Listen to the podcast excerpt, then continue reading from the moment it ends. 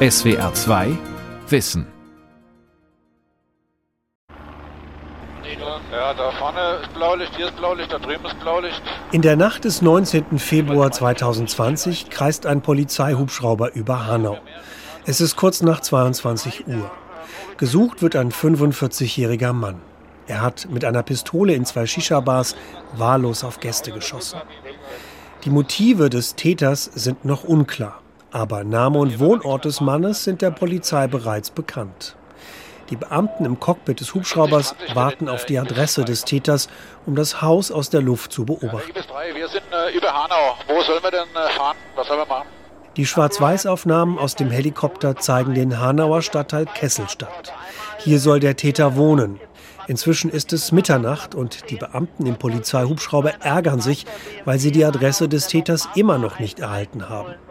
Aus Datenschutzgründen sind sie hier nur mit verfremdeten Stimmen zu hören. Das Ding ist eine komplette Katastrophe. Ja, totaler Freak. Also das mit dem Funk sollen sie nochmal evaluieren. Funk funktioniert überhaupt nicht. Um 0.30 Uhr geben die Piloten auf. Zweieinhalb Stunden sind sie ziellos über Hanau gekreist. Was ist passiert? Wollte die hessische Polizei den rassistischen Mörder nicht finden, weil sie mit ihm sympathisierte? Rechtsextreme in Uniform. Rassismus bei Polizei und Justiz von Jan Tussing. Der Anschlag von Hanau am 19. Februar 2020 gehört zu den blutigsten rechtsterroristischen Anschlägen in Deutschland. Neun junge Menschen aus Hanau mit migrantischem Hintergrund werden von einem 45-jährigen Deutschen aus rassistischen Motiven getötet. Was genau in der Tatnacht passierte, ist auch drei Jahre nach dem Anschlag nicht vollständig bekannt. Die Aufklärung wurde und werde von der hessischen Polizei, der Justiz und der hessischen Landesregierung verhindert, so der Vorwurf von Heike Kleffner. In diesem Polizeieinsatz zeigt sich an unterschiedlichsten Stellen struktureller Rassismus. Heike Kleffner ist Journalistin und Geschäftsführerin des Verbands der Beratungsstellen für Betroffene rechter, rassistischer und antisemitischer Gewalt in Berlin. Für sie ist klar, Während des polizeilichen Einsatzes in der Tatnacht wurden viele Fehler gemacht. Fehler, die auf die rassistischen Vorurteile der Polizisten gegenüber Ausländern zurückzuführen sind. Die sind ja davon ausgegangen, dass es Clankriminalität, Shisha-Bar, whatever ist. Ja, davon war dieser Einsatz de facto geprägt, ja, weil sonst kann man sich dieses Verhalten nicht erklären und das ist das gleiche Muster wie der institutionelle Rassismus, mit dem nach dem NSU, nach jedem Mord des NSU-Netzwerks gegen die Familien und die Angehörigen der Ermordeten ermittelt wurde, ja. Auch für den Frankfurter Juristen Professor Günther Frankenberg offenbart der Einsatz der Polizeibeamten und des Sondereinsatzkommandos in Hanau viele Pannen und Fehler. Es gehe um Fehlverhalten, aber auch um Überforderung. Im Report Recht gegen Rechts aus dem Jahr 2021 fasst er das Versagen der Institutionen zusammen. In den Nachtstunden des 19. Februars 2020 wird Hanau zum Menetekel für die rechtsextremen Entwicklungstendenzen in dieser Republik sowie zum Beweis für misslungene Gefahrenabwehr, pflichtwidrige Strafverfolgung und hartnäckige Abwehr von Kritik. Viele Fragen zur Tatnacht von Hanau bleiben bis heute unbeantwortet. Warum war der Notausgang der Arena Bar, einer der Tatorte, verschlossen? Das war der Polizei bekannt. Unklar ist, ob das Absperren des Notausgangs auf Anweisung oder Absprache mit der Polizei zurückgeht. Warum missachtete die Polizei das Totenfürsorgerecht der Angehörigen? Obwohl die Identität und Adresse der betroffenen Familien den Polizeikräften bekannt waren, dauerte es Stunden, bis ihnen mitgeteilt wurde, dass die Opfer tot sind. Als die Polizisten bei der Arena Bar eintrafen, unterließen sie gesundheits- und lebensschützende Hilfeleistungen und stiegen dreimal über die reglos am Boden liegenden Opfer hinweg, ohne deren Vitalfunktionen zu überprüfen. Erst nach einer halben Stunde holte das ein Arzt nach. Die Angaben des Todeszeitpunktes sind auch falsch. Und es ist nicht klar, ob eines der Opfer, Ferhat Unvar, hätte gerettet werden können, wenn sofort erste Hilfe geleistet worden wäre. Pannen, Schlamperei oder Vorsatz? Direkt nach dem Anschlag lobte der hessische Innenminister Peter Beuth die gute Arbeit der Polizei. Für Heike Kleffner dagegen ist der Grund für die vielen Fehler der Polizeibehörden in der Tatnacht von Hanau eindeutig. Hessen habe ein Problem mit rechtsextremen Beamten, sagt sie. Also Nancy Faeser hat ja Anfang Mai den zweiten Lagebericht zusammen mit dem Präsidenten des Bundesamtes für Verfassungsschutz vorgestellt, der unter dem Motto steht, Rechtsextreme in Sicherheitsbehörden. Und jetzt muss man einfach ganz klar sagen, dieser Bericht zeigt lediglich die Spitze des Eisbergs. Aber auch in der Spitze des Eisbergs ist Hessen tatsächlich führend. Im Erhebungszeitraum zwischen dem 1. Juli 2018 und dem 30. Juni 2021 zählt der zweite Lagebericht Rechtsextremisten in Sicherheitsbehörden rund 860 Fälle von Mitarbeitenden mit Bezügen zu Rechtsextremismus bundesweit. Dazu gehört auch die Reichsbürgerszene. Hessen steht hier mit 92 Prüf-, Verdachts- und erwiesenen Fällen an dritter Stelle bundesweit. Nordrhein-Westfalen führt die Tabelle an. Auf Platz 2 und 4 liegen Berlin und Baden-Württemberg. Schon nach der rassistisch motivierten Mordserie durch den nationalsozialistischen Untergrund, kurz NSU, an neun Kleinunternehmern mit Migrationshintergrund sticht Hessen gemessen an der Einwohnerzahl heraus. Hier wurden laut Kleffner die rassistischen Vorurteile bei den Ermittlungen sichtbar. Und dass allen Beteuerungen nach der Selbstenttarnung des nationalsozialistischen Untergrunds in Hessen, auch in Hessen zum Trotz, Polizei nach einem der schwersten rechtsterroristischen Attentate genau die gleichen Muster reproduziert wie beispielsweise nach dem Mord in Hessen ähm, des NSU an Halle Josgat, das ist katastrophal und es zeigt sich auch in Hanau, diese Form von institutionellem Rassismus führt zu einer doppelten Viktimisierung der Überlebenden und der Angehörigen. Die behördlichen Ermittlungen fokussierten sich damals auf die Opfer und ihre Angehörigen, was zu deren Stigmatisierung führte. Von Dönermorden schrieben abwertend viele Medien. Gleichzeitig wurde eine rechtsextreme Tat ausgeschlossen. Das gleiche Muster sei in den Ermittlungen von Hanau sichtbar geworden. In Hessen zeigt sich auch die Weigerung der Polizeiführung, sich für diesen katastrophalen Polizeieinsatz zu entschuldigen, Verantwortung zu übernehmen, mit den Angehörigen zu sprechen und den Überlebenden und zu sagen, ja, wir haben Fehler gemacht und wir entschuldigen uns dafür, wir übernehmen Verantwortung. Diese Weigerung führt dazu, dass die gesamte Last der Aufarbeitung bei den Überlebenden und Hinterbliebenen ist und das ist institutioneller Rassismus.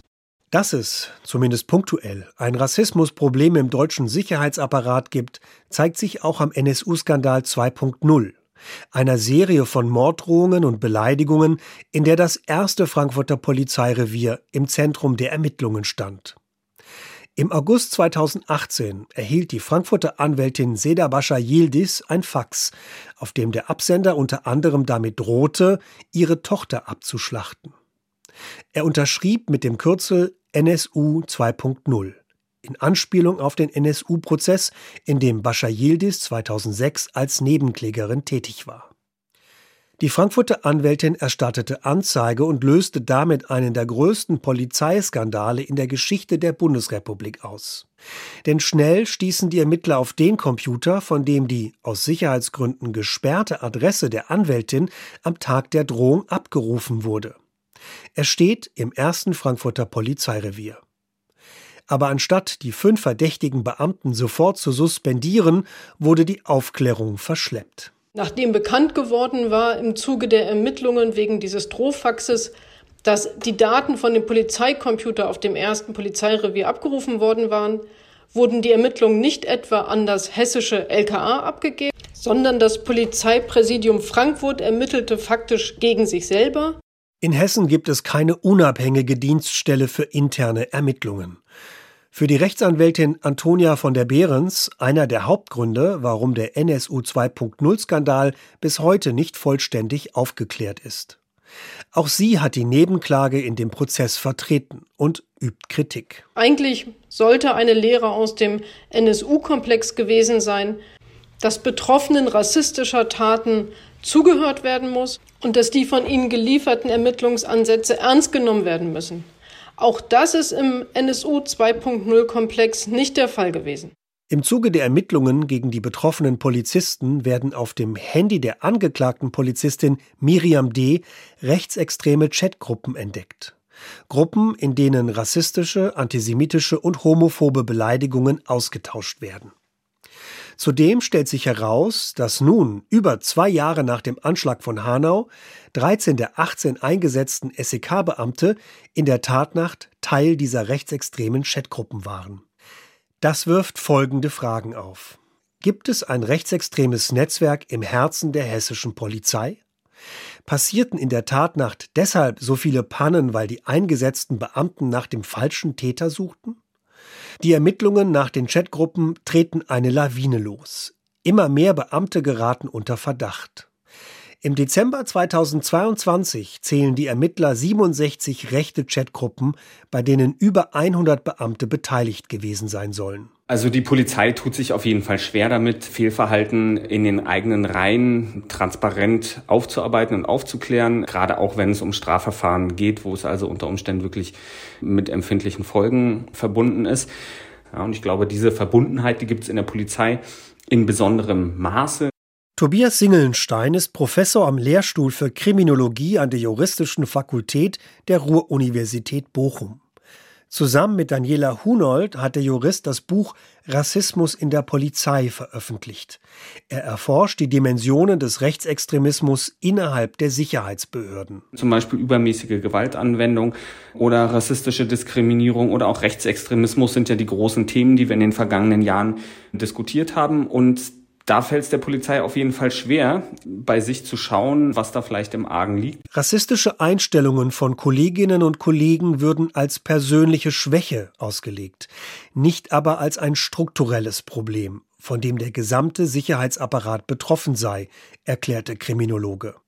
Kritik von außen werten die verantwortlichen Vorgesetzten in der Polizei beharrlich ab. Das hängt viel damit zusammen, was für ein Selbstbild die Organisation von sich hat. Ne? Weil die Polizei insgesamt, aber auch die einzelnen Beamtinnen und Beamten, die haben einfach das Selbstbild, dass sie was Gutes tun, dass sie was für die Gesellschaft machen, dass sie quasi die Guten sind. Und da passt es dann nicht so gut zusammen, wenn es auf einmal so doch große Probleme wie eben übermäßige Gewaltanwendung oder Rassismus gibt. Immer mehr Enthüllungen legen offen, dass Polizeibeamte auf Landes- und Bundesebene rassistische Vorurteile hegen oder rechtsextreme Kontakte pflegen. Auf Bildern und Videos, die Strafverfolgungsbehörden im September 2020 in Chatgruppen von Polizisten aus Mülheim und anderen Städten im Ruhrgebiet finden, sind Weihnachtsbaumkugeln mit SS-Runen zu sehen. Beamtinnen singen die erste Strophe des Deutschlandliedes. Flüchtlinge werden in eine Gaskammer hineinmontiert. Der Innenminister von Nordrhein-Westfalen, Herbert Reul, spricht von übelster und widerwärtigster neonazistischer Hetze und setzt einen Sonderbeauftragten ein, um einen Lagebericht zu erstellen. Der Bochumer Kriminologe Tobias Singelnstein erläutert, warum die Politik vorsichtig ist, wenn es um Kritik an der Polizei geht. In der Polizei sind die Führungskräfte, sind die Vorgesetzten gefragt, aber auch Politik und Verwaltung, die ja die Aufsicht über die Polizei ausüben, sind gefragt, hier mit gutem Beispiel voranzugehen. Und auf der anderen Seite muss man natürlich sehen, dass die politischen Spielräume für eine Kritik polizeilicher Praxis begrenzt sind. Ja, weil die Politik kann sich nicht dauernd und an jeder Stelle in Anführungsstrichen gegen die Polizei stellen oder die Polizei kritisieren, sondern sie ist eben auch auf die Unterstützung dieser durchaus machtvollen Organisation angewiesen. Und deshalb überlegen sich Politikerinnen und Politiker, glaube ich, schon sehr genau, wann sie kritisch mit der Polizei umgehen. Was ist dran am Vorwurf von Journalisten, Menschenrechtlerinnen und Angehörigen von Opfern, die Polizei leide an strukturellem Rassismus? Allein 2019 soll es journalistischen Recherchen zufolge zu mehr als 200 Fällen mit rechtsextremem Hintergrund bei der Polizei gekommen sein.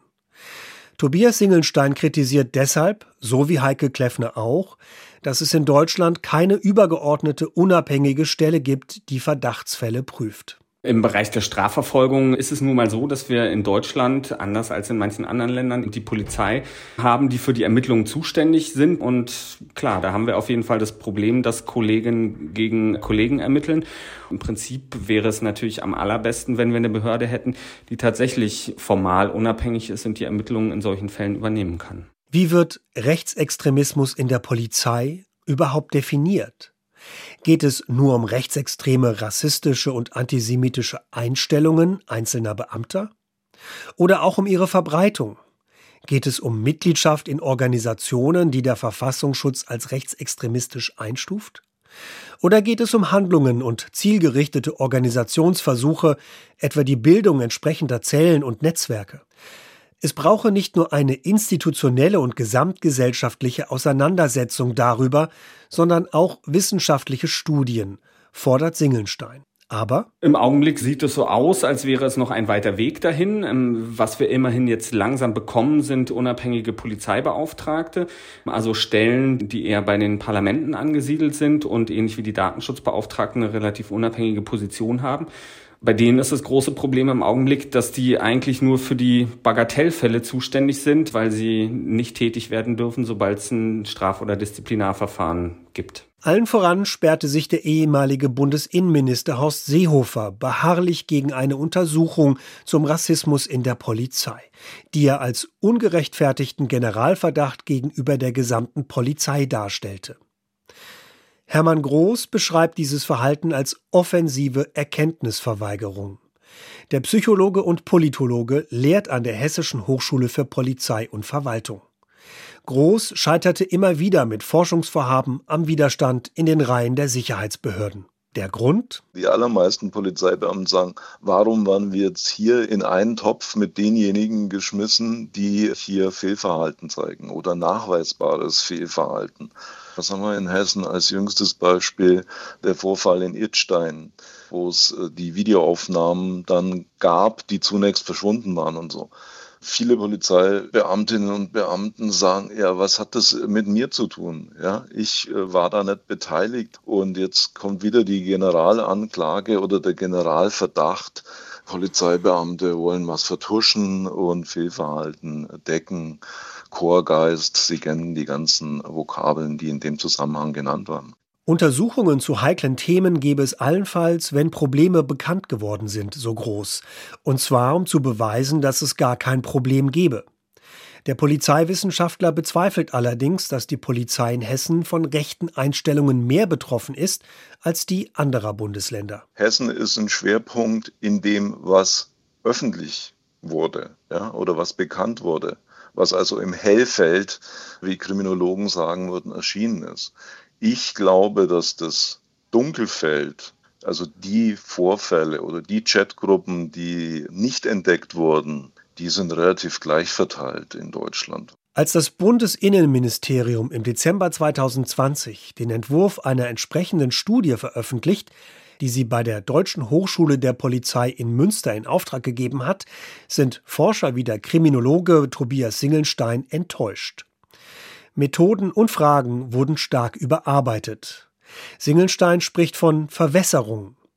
Die Studie soll vor allem die Arbeitszufriedenheit, die Motivation zur Berufswahl und Gewalt im Alltag von Polizisten untersuchen. Auf der Webseite des BMI steht außerdem, für Rechtsextremismus, Rassismus und Antisemitismus gilt Null Toleranz. Die Studie soll untersuchen, wie dieser Anspruch auch künftig gelebt werden kann. Sie wird Anfang 2021 verabschiedet. Alle Bundesländer beteiligen sich daran. Außer Baden-Württemberg, kritisiert Heike Kleffner. Die Situation in Baden-Württemberg ist bundesweit tatsächlich einmalig. Wir haben 16 Bundesländer, die mit der Frage zu tun haben, gibt es Rassismus bei der Polizei? Und erstmals eine Studie, die diese Frage auch untersuchen soll. Von 16 Bundesländern haben 15 Bundesländer mehr oder weniger widerwillig, aber immerhin haben gesagt, ja, an dieser Studie beteiligen wir uns. Das einzige Bundesland, was sich nicht beteiligt, ist Baden-Württemberg. Die Gründe für die ablehnende Haltung des Personalrats der baden-württembergischen Polizei bleiben unklar. Der Hauptpersonalratsvorsitzende Ralf Kusterer deutete im November 2022 im Gespräch mit dem SWR rechtliche Bedenken an. Was darunter konkret zu verstehen ist, könne er aus Verschwiegenheitsgründen nicht erläutern. Anfragen von SWR2 Wissen sowohl an das Innenministerium als auch an die Polizeigewerkschaft in Baden-Württemberg blieben unbeantwortet. Allein die Berufsvereinigung Polizei Grün hat sich zu den Vorwürfen geäußert. Armin Bonert ist Polizeidirektor am Präsidium Freiburg, Mitglied der Grünen und im Vorstand des Vereins Polizei Grün. Wir stellen immer wieder fest, dass es innerhalb der Polizei, und da ist Baden-Württemberg keine Ausnahme, äh, sehr große Vorbehalte gegenüber Wissenschaft gibt. Also es wird immer quasi eine Voreingenommenheit unterstellt. Man, man unterstellt den Wissenschaftlern, dass sie der Polizei gewisse Dinge quasi nachweisen will, was sie, was sie schon im Vorfeld festgelegt haben. Also das Misstrauen ist relativ hoch und es wird dann teilweise dann auch an Einzelfragen quasi so manifestiert nach dem Motto, da seht ihr doch, die, die Fragen sind schon tendenziös.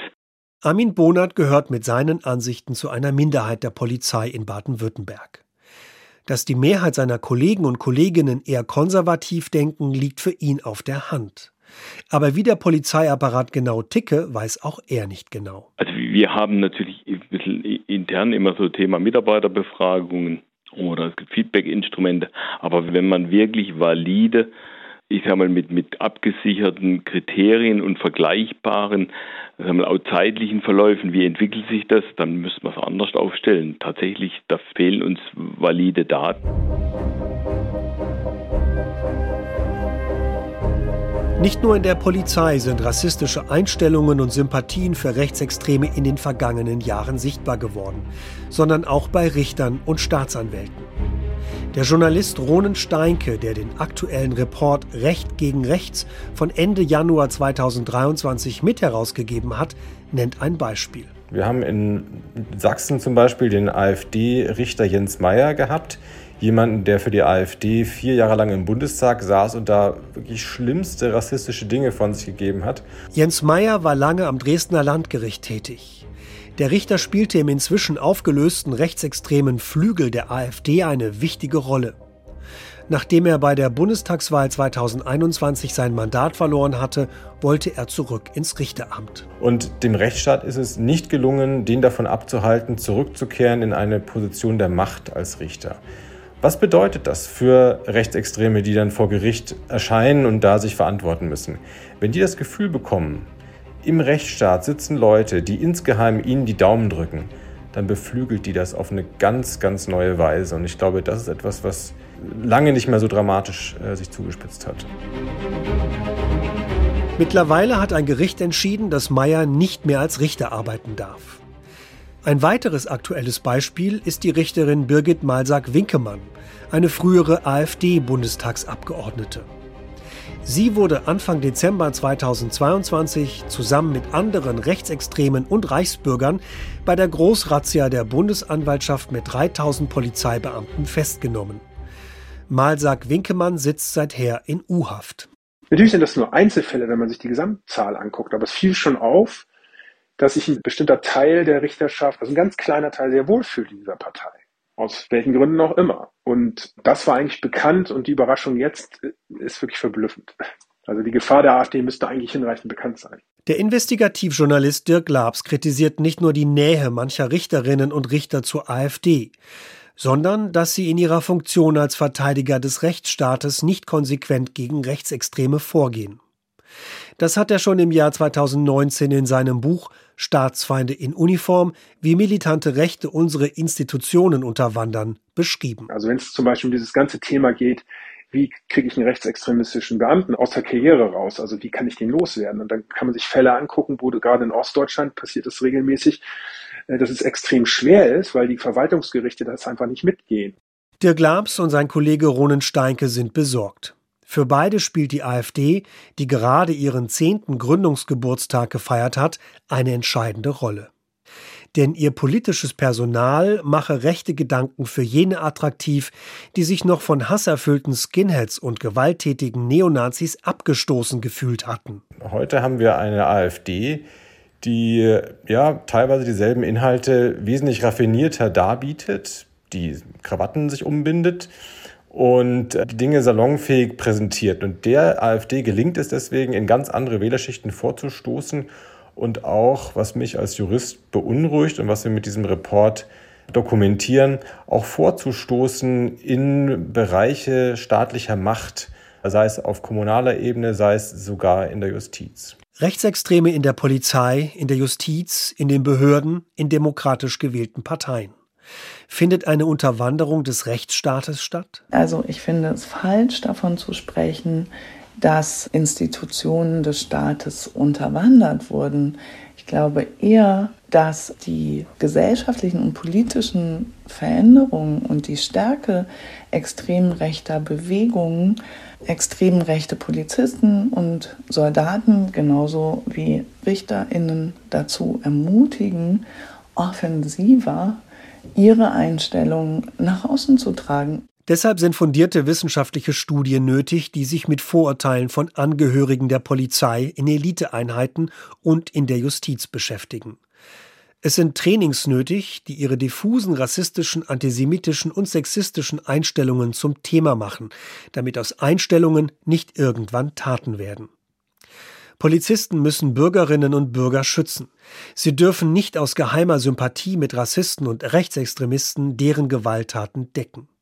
So wie es vielleicht während der Tatnacht von Hanau und danach geschehen ist, so der Vorwurf von Heike Kleffner. Wenn wir uns angucken in Hanau die Situation vor Ort, dann haben wir viel zu wenig Konsequenzen bei der Polizei und auch bei der Justiz aus den Fehlverhalten von der hessischen Polizei und der hessischen Justiz nach und während des Attentats. Und wir haben eine Situation, wo politisch Verantwortliche in Hessen, obwohl der Verdacht im Raum steht, dass das eigene SEK, das in Hanau in der Tat nach, im Einsatz war, rechtsextreme Chatnachrichten geteilt hat, gesagt hat, naja, es macht ja nichts, äh, die können ja trotzdem gute Polizeibeamte sein. Und das ist wirklich die falsche Botschaft. Übermorgen, am Sonntag, den 19. Februar, jährt sich der rassistische Anschlag von Hanau zum dritten Mal.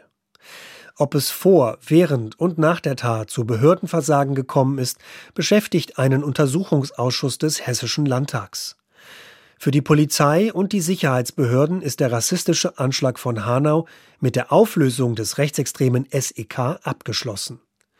Die Familien der Opfer von Hanau warten dagegen bis heute auf Antworten. Ihr Vertrauen in den Rechtsstaat ist unwiederbringlich zerstört. SWR 2 Wissen. Rechtsextreme in Uniform, Rassismus in Polizei und Justiz. Autor und Sprecher Jan Tussing. Redaktion Sonja Striegel. Hallo, ich bin Dietrich Brands. Von mir könnt ihr einen Podcast hören über die Lücke von Hanau.